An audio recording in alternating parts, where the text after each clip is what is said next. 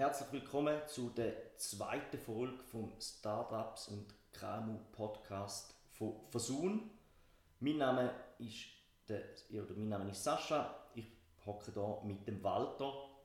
Ähm, nicht so einen schönen Tag heute, bewölkt in Appenzell. Aber Walter, erzähl mal, was treibt dich so aktuell?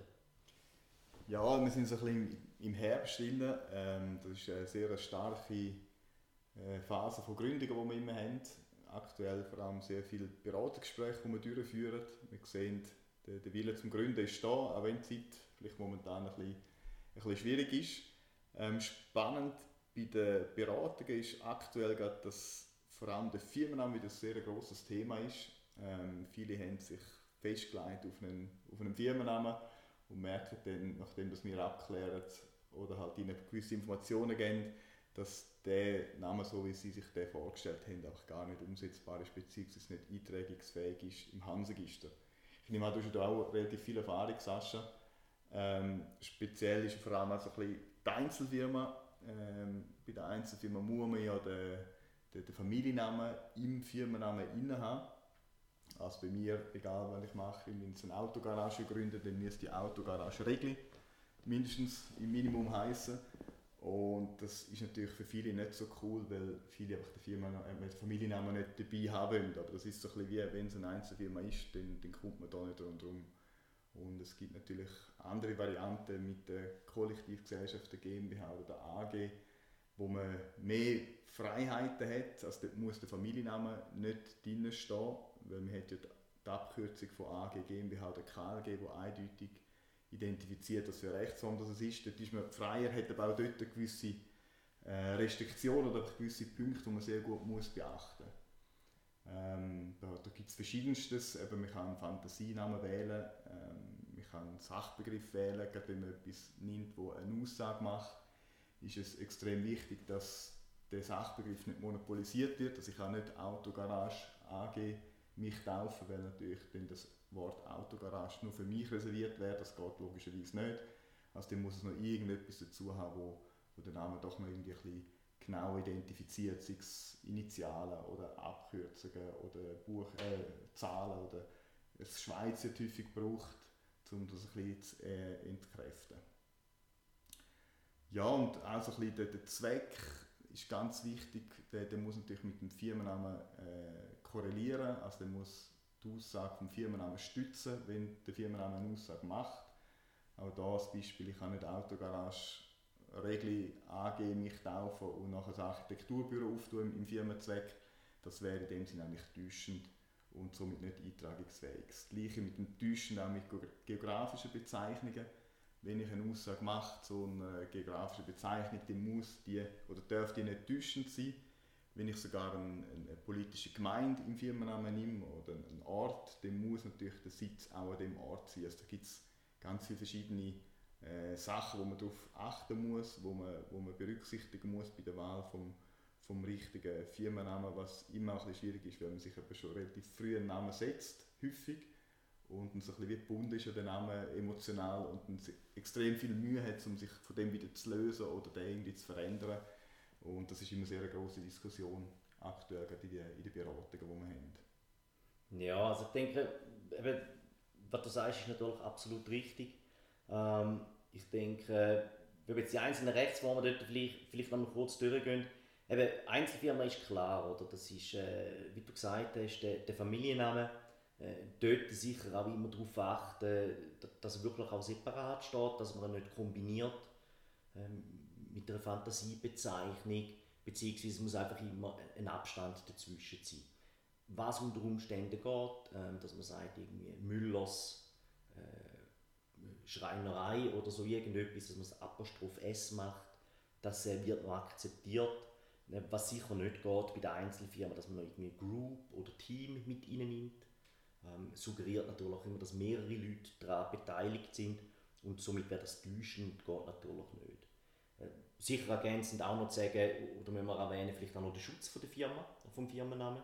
Bei der Einzelfirma haben wir den Schutz halt wirklich einfach in der politischen Gemeinde, ähm, wo natürlich bei einer KLG, GmbH oder AG ich natürlich äh, den, Schutz, den grundsätzlich handelsrechtlich in der ganzen Schweiz habe. Das heißt, wenn ich bei einer Kollektivgesellschaft GmbH oder AG äh, Firmenbezeichnung habe, darf die kein oder wird kann niemand anders die entsprechend ähm, weiterverwenden.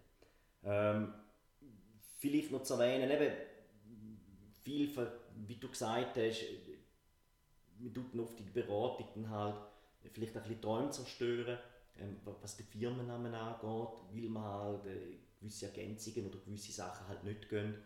Und vielleicht von dort her halt die Frage, wie siehst du das, wo muss der Firmenname denn überhaupt überall stehen? Oder beziehungsweise, wo ist man eher ein bisschen frei? Ja, frei ist man sicher im, im Logo.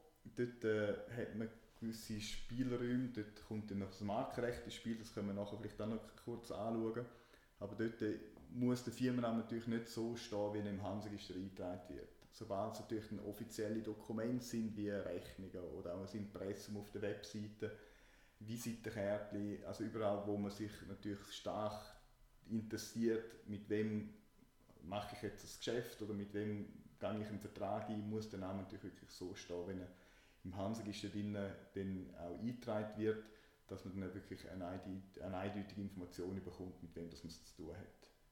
Aber gerade eben so Beschriftungen dort, was ja für viele wichtig ist, oder wie gesagt Logo, oder, dort, dort ist man relativ frei, solange man wie gesagt, das Markenrecht nicht verletzt.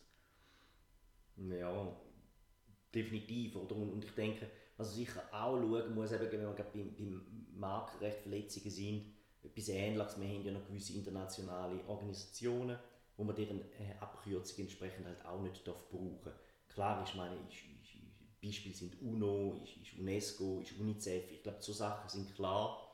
Ähm, aber das gibt es noch oft, wenn die Leute anfangen, ihre Initialen als Firmenbezeichnung nehmen, dass es dann halt unter Umständen irgendeine internationale Organisation gibt, wo das als Abkürzung nutzen tut, wo man gar nicht kennen tut. Und darum immer dann, wenn man so zwei oder drei Zeichen aneinander hat, ähm, in einer beliebigen Reihenfolge muss man das entsprechend kurz abklären, weil das wird vom Handelsregister abgelehnt werden. Ja, das ist, kann man auch, das das letzte Mal kann, kann man auch äh, eine Bestätigung einholen von dieser Organisation.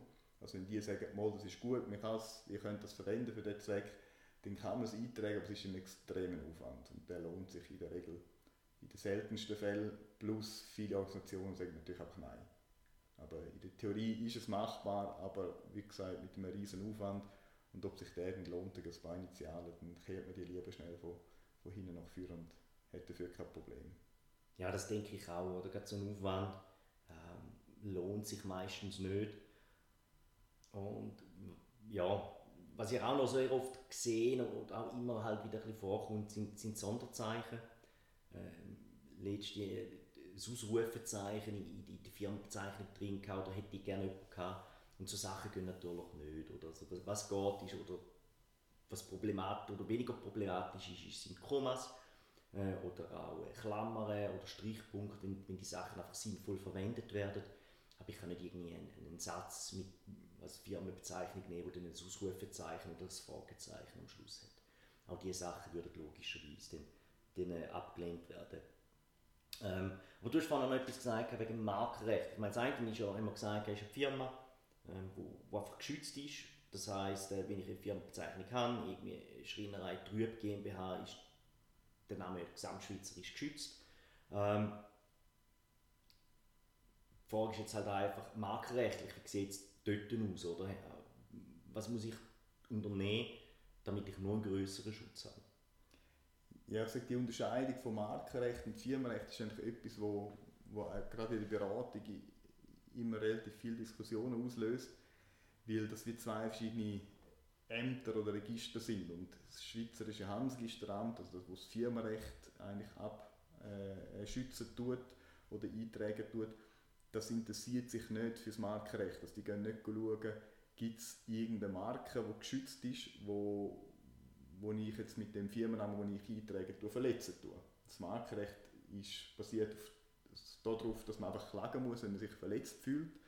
Also das Amt tut nicht von Amtes wegen eigentlich aktiv werden. Und das ist natürlich darum extrem wichtig, dass man, wenn man einen Firmennamen gewählt hat, schauen, prüfen, abklären, ob es Marken äh, gibt, die eingetragen sind, die einen Schutz haben, die im Konflikt stehen mit dem gewählten Firmennamen.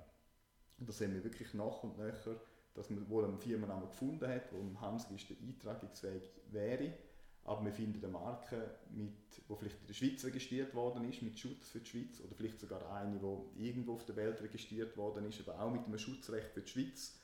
Und müssen sagen, lieber Kunde, liebe Kundin, wenn du das einträgst, dann handelsregister ist kein Problem, aber vielleicht gibt es eine Klage nachher. Und wenn du nachher eine Klageandrohung hast, kannst du entscheiden, gehst du vor Gericht oder, oder änderst nochmal alles. Und alles ändern bedeutet eine Statutenänderung. Da sind schnell wieder 800 bis 1000 Franken weg mit Notar, Handelsregister und allem und dran. Wenn es ganz blöd geht, hat man schon das Logo gemacht, die ganzen Beschriftungen, vielleicht sogar Briefpapier, weiss der Geier was.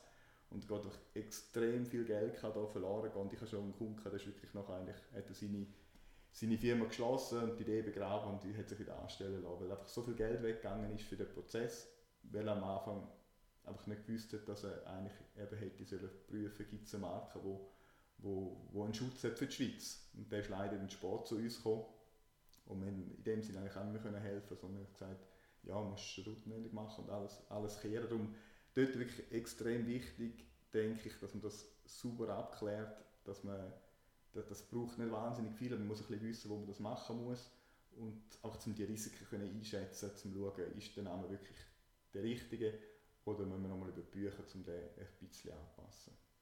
Ja, ich denke es auch und vor allem auch im, im Markenrecht, es, es gibt halt nicht schwarz und weiß, sondern da muss man halt mit Erfahrung können abschätzen, ob es Problem gibt oder nicht gibt. Und ich denke, als, als guter Berater tut man den, den, den Kunden entsprechend darauf hinweisen.